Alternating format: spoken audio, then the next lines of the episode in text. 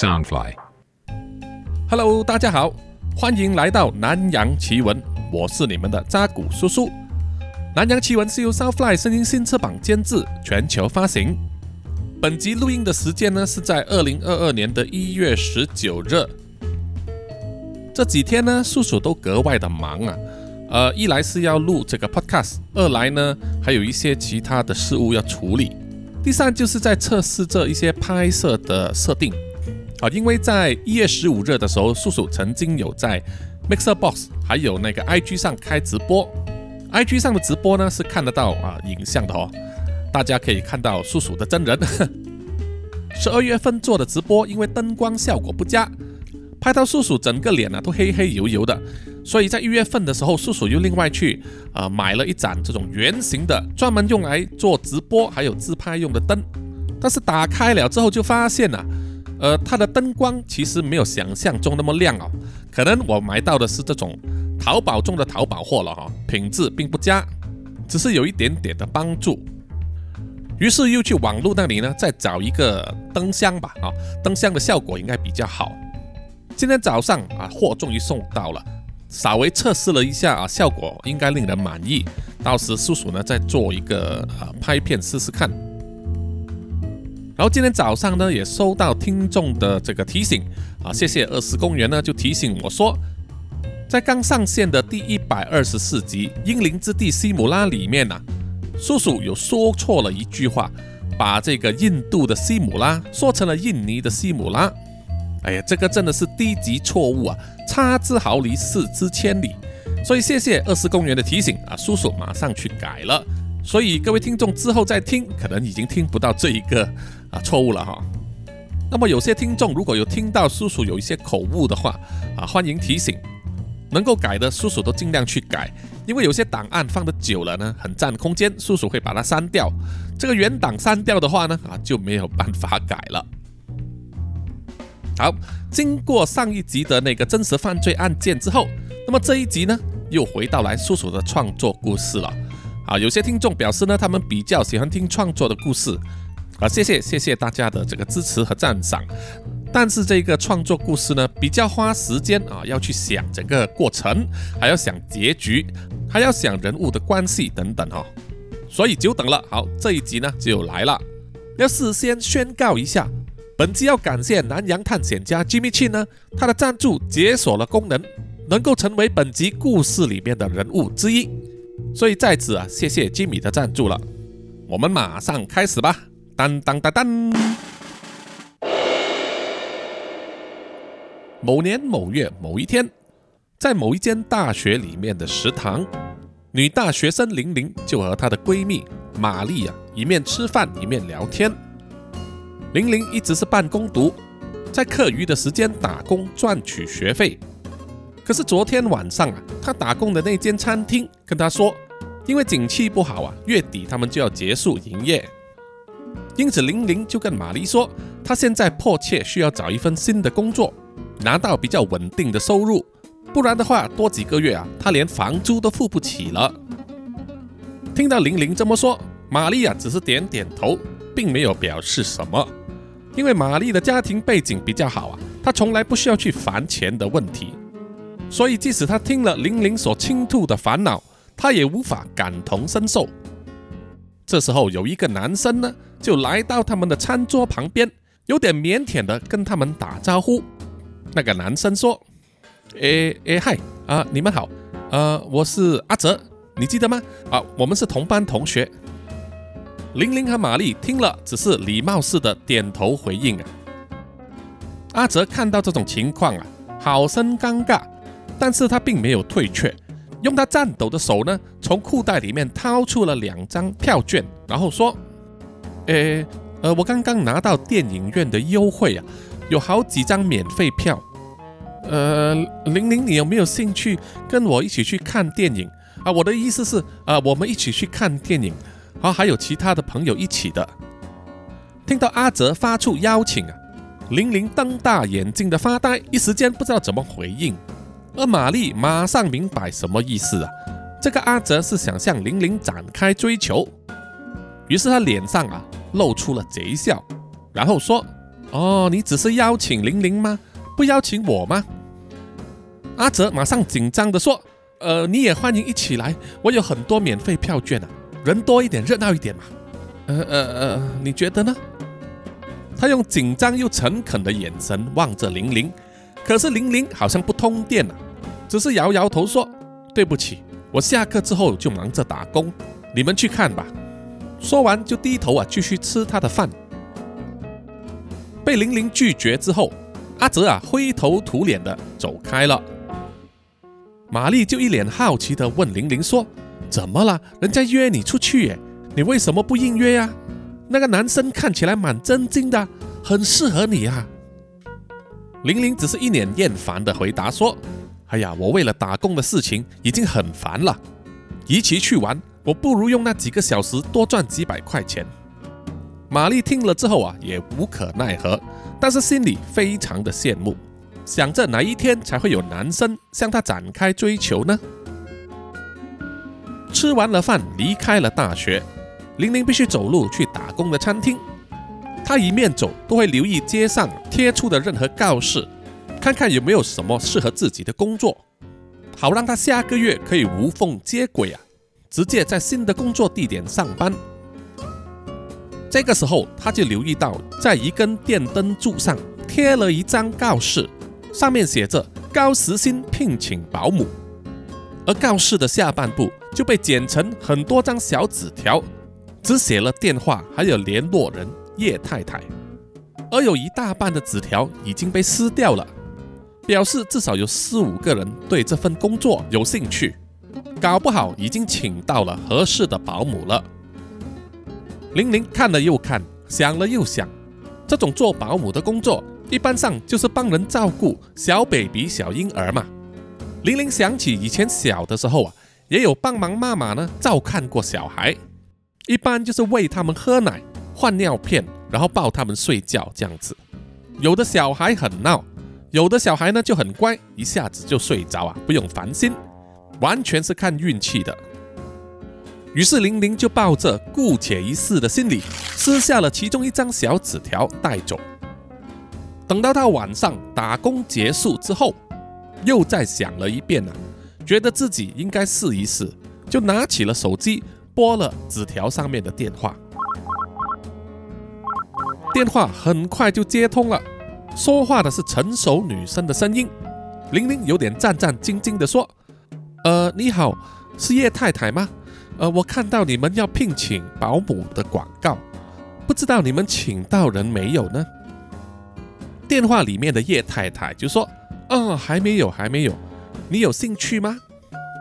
玲玲觉得有机会啊，心里有点开心，但是她还是要先问最重要的问题。呃，是的，呃，有兴趣，但是我想知道要看多久，还有呃，时薪是多少？叶太太也很和善的回答说：“哦，其实很简单，因为我跟我的丈夫啊，晚上有工作或者要出席一些宴会，需要人照看一下我其中一个儿子。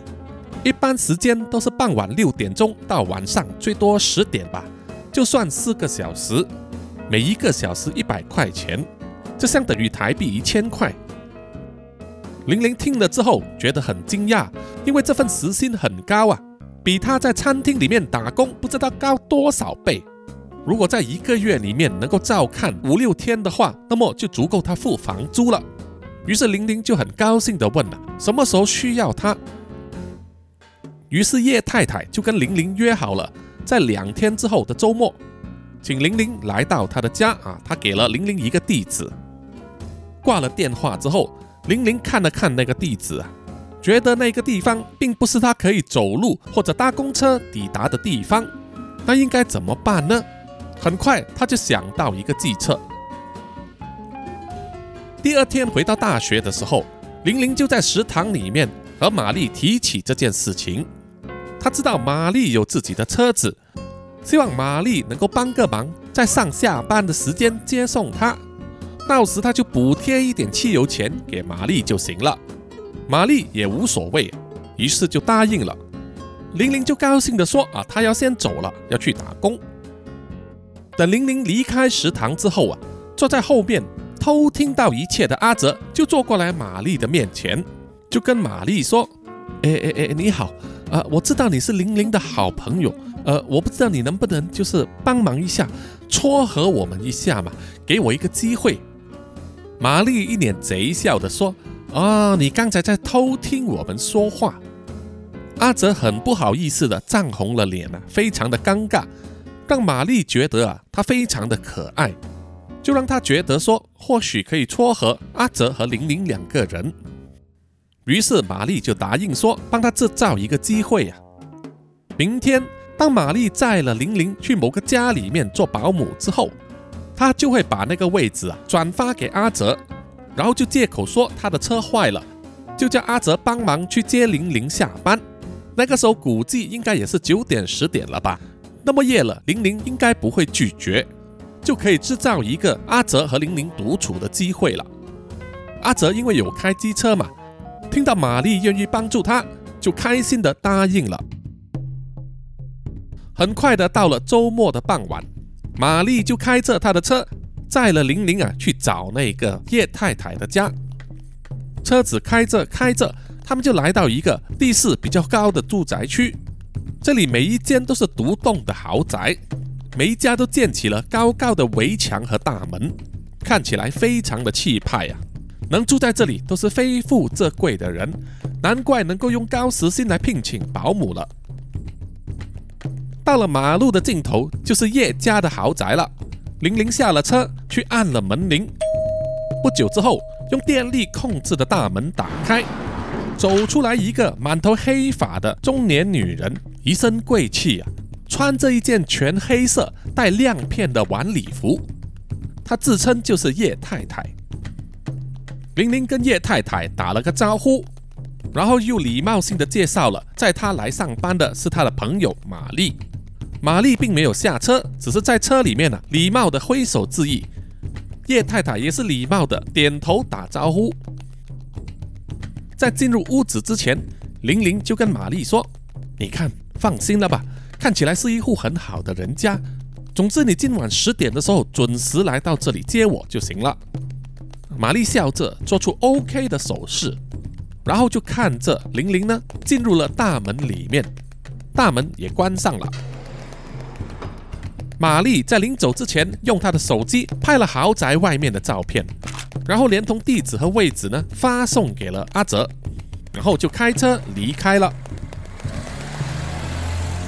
叶太太的豪宅是两层楼高啊，装修非常的豪华，面积也很大，屋外还有花园和游泳池，让玲玲这种乡民呢大开眼界。进入了豪宅，叶太太请玲玲坐在客厅的一张椅子上，玲玲就问了。哎，请问我要照顾的那位小 baby 在哪里呢？叶太太啊，叹了一口气，皱起了眉头，然后用抱歉的口气跟玲玲说：“对不起啊，其实，在电话之中，我并没有跟你说得很清楚，要请你帮忙照看的我这个儿子啊，他并不是小 baby。”玲玲听了就觉得很奇怪了，啊，不是小 baby，那是什么意思呢？叶太太掏出了她的手机。给玲玲看了其中一张照片呢，是叶太太和她的丈夫叶先生，身边还站着一个大约十七八岁的男孩子。玲玲一看就知道是怎么一回事了。原来叶太太要她照顾的这个儿子是患上了唐氏综合症 （Down syndrome），也就是所谓的唐氏儿了，在台湾也叫喜憨儿，一般都有发育迟缓。轻度或者中度的智能障碍，即使到了成人的年纪啊，他们的智商大概也只有八到九岁左右而已，是一种先天性的遗传疾病。叶太太满脸忧虑地说：“之前有几位来这里应征当保姆的，他们知道我的儿子是喜憨儿之后，都马上打退堂鼓啊，让我们非常的烦恼。哎呀，所以请你原谅我没有在电话里面说明。”玲玲虽然有点惊讶，但是她并不排斥，也还没有想要拒绝的意思。这个时候，叶太太就说：“之前就是因为那些保姆临时打退堂鼓，让我们必须改变事先的安排，自己来照看了。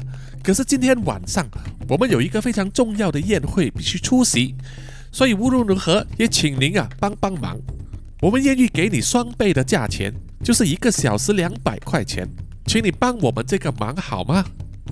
说完就很真诚地握住了玲玲的手。玲玲本来就不介意，也没有想要拒绝。现在听到叶太太居然肯加价，当然是开心的不得了了。于是就笑着点头答应了。叶太太也露出了笑容，转头喊了一声“老公”。接着啊，玲玲就看到一个穿着燕尾服的中年男人走了出来。右手还拉着一个看起来十七八岁、穿着长袖毛衣和一件连身的工人牛仔裤、身材有一点肥胖的唐氏儿，慢慢的走到了叶太太的身边。叶先生首先就和玲玲用力的握手，对他投出一种感激的眼神，然后说：“谢谢你，我来跟你介绍一下，这是我的小儿子 Lawrence。Lawrence 啊，你来跟这位姐姐打招呼了。”为了主动表示善意啊，玲玲就站起身，走到了 Lawrence 的面前，伸出了他的右手，然后说：“Lawrence 你好，我叫玲玲。” Lawrence 用一种很复杂的眼神呐看着玲玲，想了一会之后，才慢慢的伸出他的右手，握住了玲玲的手，点头小声的说：“玲玲姐姐你好。”一切都看起来很顺利啊。在叶先生和叶太太开车离开之前，叶太太从她的钱包里面掏出了八百块，交给了玲玲，然后跟她说：“玲玲小姐，真的太感谢你了，这个是一半的酬劳，我先给你，剩下的等我们回来的时候再支付。” Lawrence 还没有吃晚饭，麻烦你待会呢就交一个披萨回来，你们两个人一起吃哈。然后又再掏多一张一百块，交给了玲玲。手上一下子拿到那么多钱呢，玲玲当然是非常的雀跃，点头答应了，然后就目送啊叶氏夫妻开车离开了豪宅。能够找到一份这么好的兼差，玲玲都兴奋的走路都好像跳舞一样。她转头回到客厅里面，看到 Lawrence 还是坐在沙发上，一直低着头。玲玲就走上前去问他：“哎，Lawrence 啊。”你想吃哪一种披萨啊？你跟姐姐说，姐姐帮你订哦。Lawrence 只是回答一句啊，我什么都吃，然后就从胸口的一个口袋里面掏出了一张纸，交给了玲玲。玲玲一看呐，原来是在附近一家披萨店的广告，上面有好几张披萨的图片啊，看起来都非常美味可口。玲玲就指着图片说：“这些你都喜欢吃吗？” Lawrence 只是点点头。玲玲想到啊，自己也好久没有吃披萨了，平时自己都省吃俭用，不舍得花这个钱，于是就决定叫几个不同口味的中等尺寸披萨回来，再加一些小食和汽水，好好的享用一番。于是就拿起手机拨了那个电话去订餐了。然后接下来的几个小时啊，应该怎么打发呢？玲玲的第一个念头就是想到啊，要探索整间豪宅。可是想到今天是他第一次上班，好像有点不好意思啊。除了大厅和门外的那个花园游泳池之外，玲玲并不敢乱走。接着，他看到墙壁上有一个很大的电视，又看到桌子上有一个盒子啊，放满了各种遥控器。他翻了翻，找到一个看起来像是电视的遥控啊，于是就问 Lawrence：“ 哎，Lawrence 啊，你要看电视吗？”Lawrence 虽然是低下头啊，但还是可以看得出。他点点头，于是玲玲呢就拿起遥控器按了几个键啊，电视就打开了。除了一般电视台之外，居然还有连线卫星台。在玲玲所租的房子里面呢，并没有电视，更别说要看另外付费的卫星台了。于是他就兴奋地按来按去，去找他要看的频道，最后就找到了一个专门播韩国流行音乐 MV 的频道啊。然后就把音乐开得比较大声。这个时候，他也发现了电视的音响实在是太美妙了。玲玲有点忘形的手舞足蹈起来，一面看着电视，一面随着音乐节拍摇摆她的身体。而 Lawrence 呢，只是乖乖的、呆呆的坐在沙发上，看着电视，又看看玲玲，始终都保持安静。一面听着熟悉的歌曲，一面跳舞，让玲玲放下了警戒心。也更加大胆的在豪宅里面走动了。他先是参观了他们的厨房，看到装潢非常的华丽，有一整排的橱柜，还有应有尽有的电器、炉子等等，而且都是欧美品牌呀，看起来非常的讲究。不过呢，他们看起来并没有什么收拾东西的习惯啊。厨房那两个很大的洗碗盆上堆满了没有冲洗干净的碟子、碗，还有餐具。玲玲看到之后啊，心里想，或许有钱人就是这样子啊。碗碟都是留给佣人来洗的，而玲玲也没有要帮他们洗碗碟的意思，只是瞄了一眼就走开了。然后玲玲又来到了第二间厨房，就是所谓的私厨房，那里堆放了很多空的汉堡、披萨空盒子、外卖盒，还有很多快餐店的碳酸饮料杯子。玲玲就想到啊，这一家有钱人很可能啊，并没有自己煮饭，都是吃外卖或者快餐的。然后在角落里面还堆了两三个非常大的黑色垃圾袋啊，包得满满鼓鼓的，相信他们有好几天没有丢垃圾了吧。玲玲还是不以为意，她在厨房转了一圈之后，就看到有一间洗手间，于是啊，她就关上了门，坐在马桶上要小解。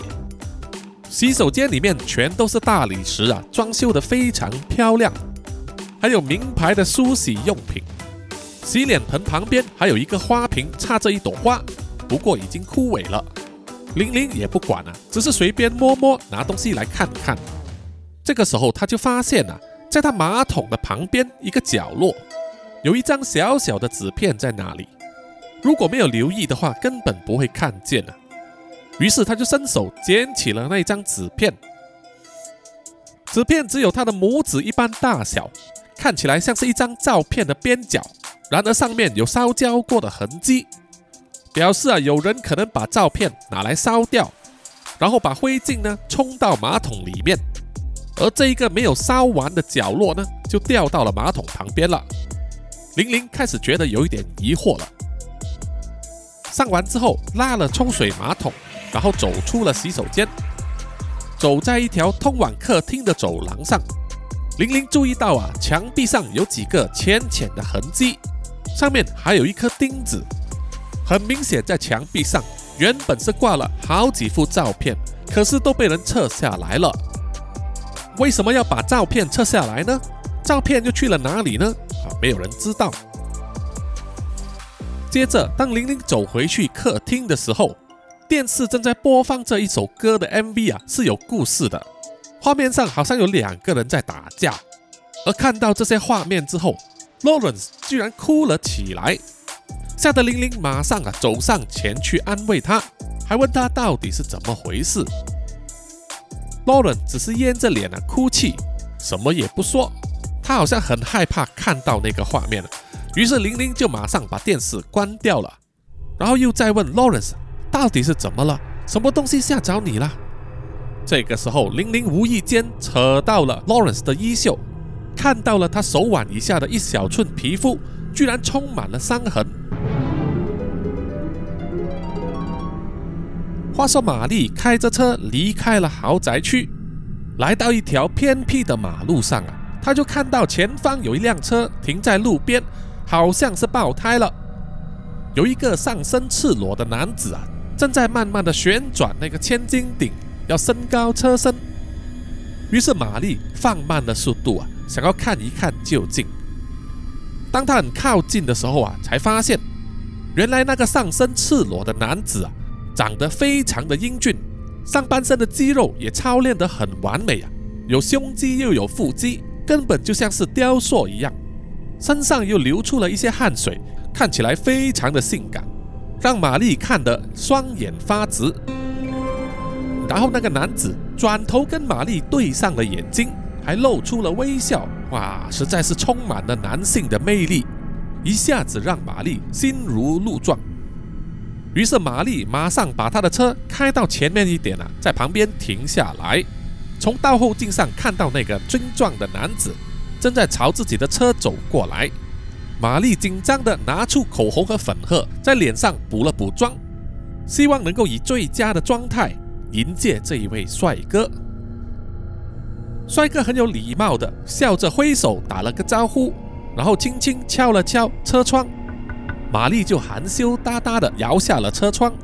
那个帅哥说：“小姐晚安，你好啊，真不好意思啊，我的车子轮胎爆胎了，要换轮胎实在是太麻烦了，能不能麻烦你载我一程啊，去附近的汽车修理店，让我安排吊车？”玛丽已经被他电得神魂颠倒，没想到会遇到这样的帅哥，真的是天赐良缘呐！心里面已经在脑补各种各样韩剧里面的浪漫情节，于是就点头同意了，载这个帅哥一程。帅哥笑着回去他的车里面，拿回他的上衣穿上，然后又提着一个看起来很重的运动袋，放进了玛丽车的车后座。然后就坐在副驾驶席上啊，让玛丽载他去外面的修车店。那个帅哥跟玛丽啊介绍自己的名字叫做吉米。玛丽载了吉米去几公里之外的一家修车店那里啊，店已经关门了，老板正在锁门呐。于是吉米飞快的上去跟老板聊了一阵子，跟他说他自己的车在附近抛锚，约定好明天早上用吊车把他载回来这里。交代完之后，吉米又回到了玛丽的车上。为了感谢玛丽的帮助，吉米说想要请玛丽吃饭，玛丽就爽快的答应了。于是吉米啊就建议说去一家在河边的餐厅，那里的景色非常漂亮，非常值得推荐。玛丽自然也答应了，于是就让吉米呢开车带他去。于是吉米啊就开着车，大约是开了十分钟之后。来到一条大河上，下面是滚动的河水。车子来到桥的中段的时候啊，吉米就把车停在路边，然后叫玛丽下车看一看。那时候的桥上啊，正吹着凉风，桥上亮着几盏橙色的灯光，看起来分外的漂亮。而远处又看到城市里面的灯光映照在河水上啊，景色更加的迷人。玛丽自然觉得非常的浪漫，笑得合不拢嘴。当玛丽站在桥边欣赏这夜色的时候，吉米慢慢的走到了玛丽的身后，他强壮的胸肌贴在玛丽的后背上，那股雄性的气味啊扑鼻而来，让玛丽心跳加速，面红耳赤。吉米的双手轻轻搭在玛丽的肩膀上。然后用温柔的语气在玛丽耳边说：“玛丽呀，你真漂亮，人又那么好，今天能遇到你，真的是我人生中最幸运的时光。”玛丽听了之后，紧张的心脏就好像要跳出来一样，心里想：“不会吧，我们才见面了几个小时，他就想要对我表白吗？真的是太积极了！他这么帅，我到底应不应该拒绝，还是接受他呢？”但表面上，玛丽只能痴痴的低头笑着，不敢回答一个字。吉米看到玛丽对他放下了所有防备，然后他又往左右张望，确认马路上没有任何车辆，没有其他路人。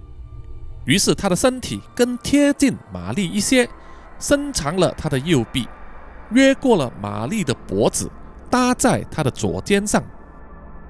玛丽羞得不得了啊，以为吉米要拥抱她。谁知道吉米飞快地转换了手势，左手的手掌压在玛丽的左脸颊上，然后右手腕向内收紧，使出了十字锁魂扣，掐住了玛丽的脖子。突如其来的一击，玛丽发现不妥的时候已经来不及了，更别说要想到反抗。当吉米的手臂收紧了力度，玛丽除了无法喘气之外，被压制的动脉。阻止了鲜血流进他的脑袋，于是他马上就陷入了昏迷的状态。摆平了玛丽之后，吉米把玛丽的身体放进了车子尾部的行李箱，然后又从车后座上拿出他那一个沉重的运动袋，慢慢的拉开了拉链，伸手进去啊，拿出了里面的一个东西，是圆圆的。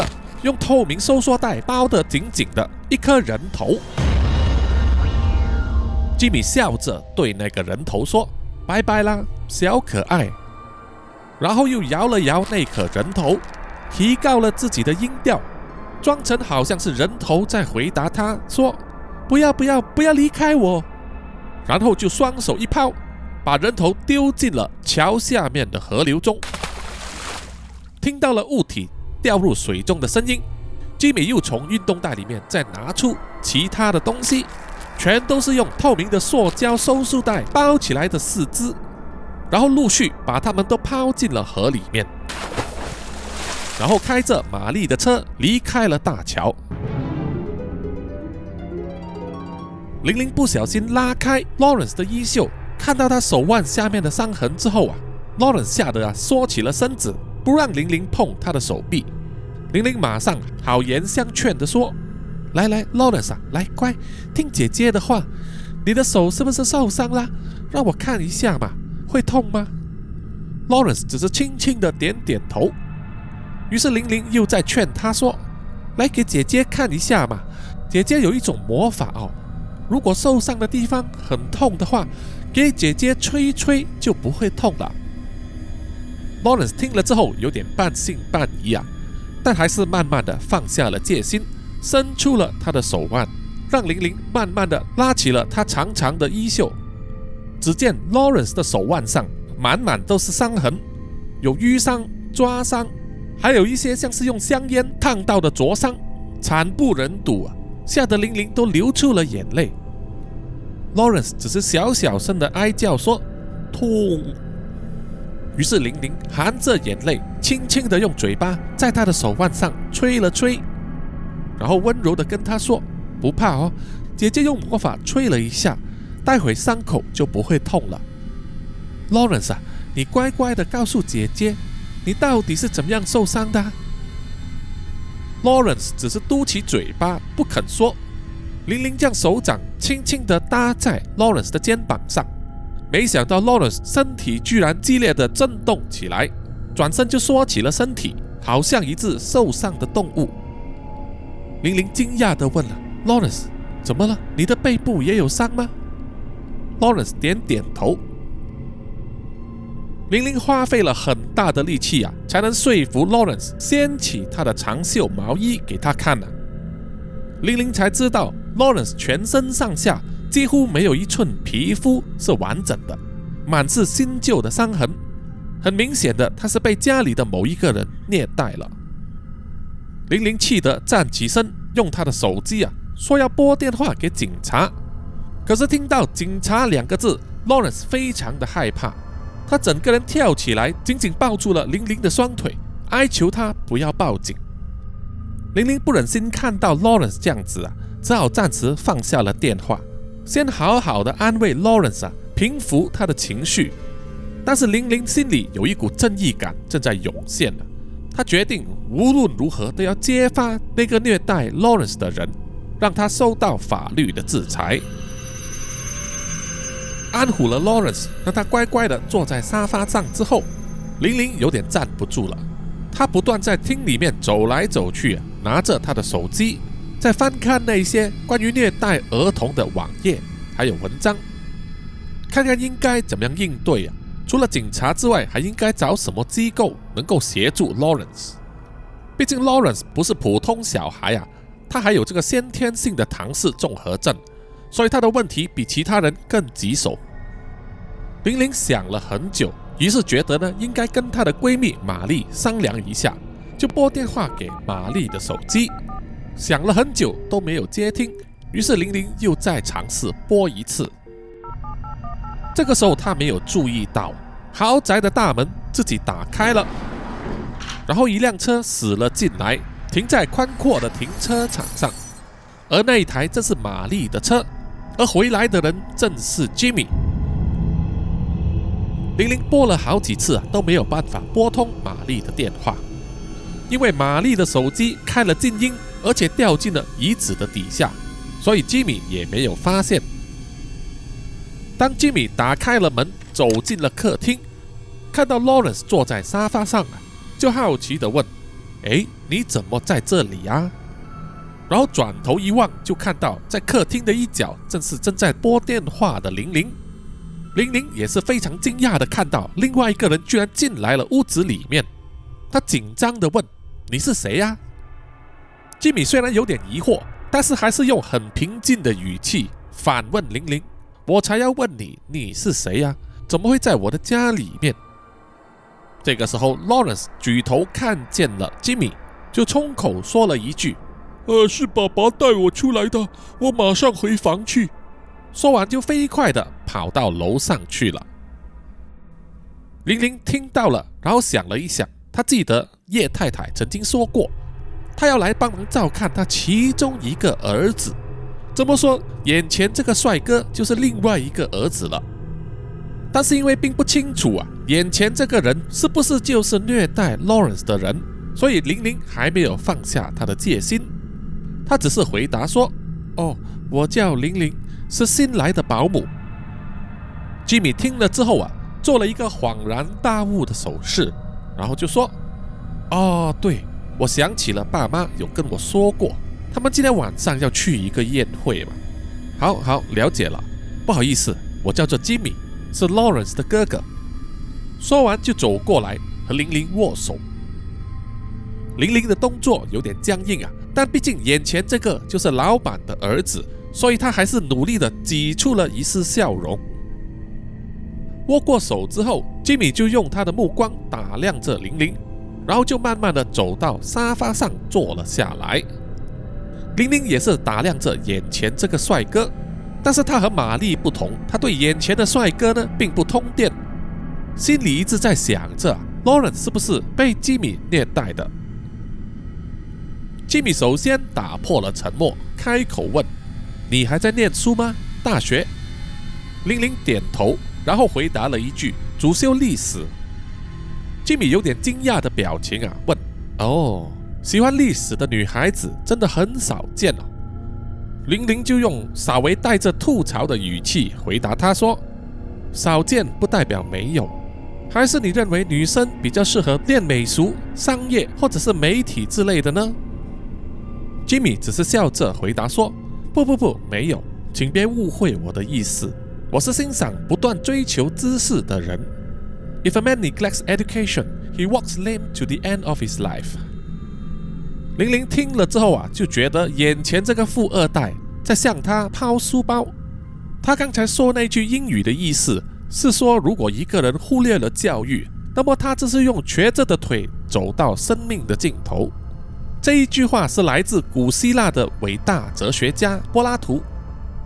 这句名言听起来很有道理，但是从吉米的嘴巴说出来，让玲玲觉得充满了讽刺性。尤其是他家里还有一个患了唐氏综合症的弟弟啊，感觉上他就是在嘲讽自己的弟弟 Lawrence，让玲玲觉得很不愉快。于是他就用了柏拉图的另外一句名言来反驳他。玲玲说。There is only one good, which is knowledge, and one evil, which is ignorance。意思就是啊，这个世界上唯一的好就是知识，而唯一的恶就是无知。吉米听得出玲玲的语带讽刺，指他虽然受过了良好的教育，依然骄傲愚昧。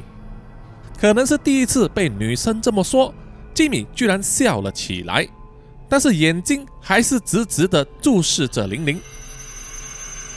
玲玲心里面呢，直觉这个吉米并不是一个好人，也不想和他再多说两句话，于是走到客厅的落地玻璃面前啊，往外面的花园看。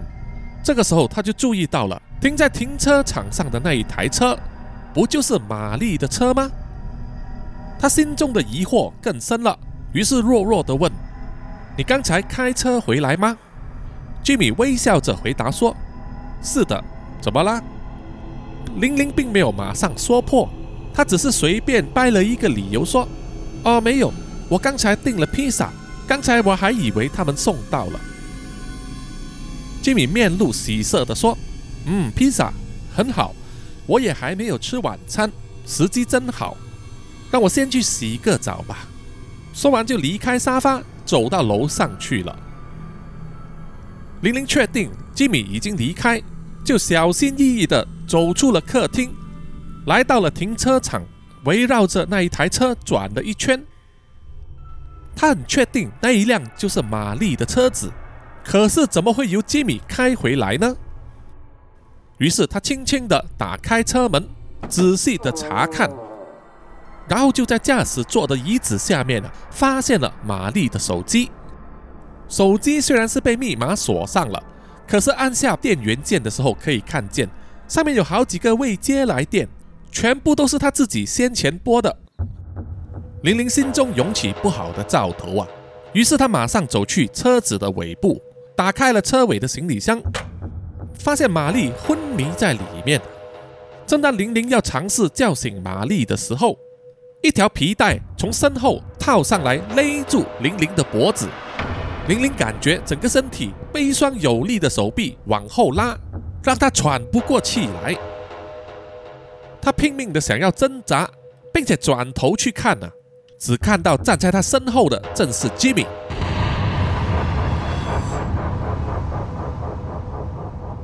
好，本集的南洋奇闻故事啊，就到此告一段落，请各位听众呢期待下一集的发展。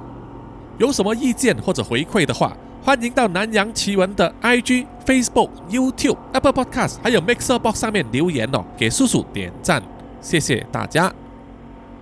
在这里，叔叔也要声明一下，本集的故事呢涉及喜憨儿这一类弱势群体，故事完全是虚构的哈，如有雷同呢，纯属巧合。并没有想要影射、歧视或者是抹黑呢任何个人或者是弱势族群，给听众们制造不良的印象哦。希望大家能够了解。好，接下来呢又来到读出听众留言的时间。首先是在 Apple Podcast 上，这位台湾的听众叫做台一牛黄叔，他给了五颗星啊。他说精美绝伦，美国阿兵哥那两集太精彩了。尤其是你啊，超亲切啊！谢谢，谢谢你的赞赏。接着是在 YouTube 上的留言哦，我们的南洋探险家伊莱莎玛就说：“YT 头像精神粮食来了啊！谢谢你，谢谢你的支持。”然后这位听众叫做十三同学，他说：“习惯听叔叔的故事啊，对这种真实案件走访真的没什么兴趣呀。”QQ，谢谢你的意见啊，叔叔也是了解。青菜萝卜各有所好嘛，毕竟叔叔呢，如果一直要出创作故事啊，也是呃不容易，所以呢，也是要呃混合这个真实犯罪，尽力体谅体谅。然后下一位听众呢，叫做吴若安，他说太恐怖啦，谢谢你啊，让能够让你有这种感觉啊。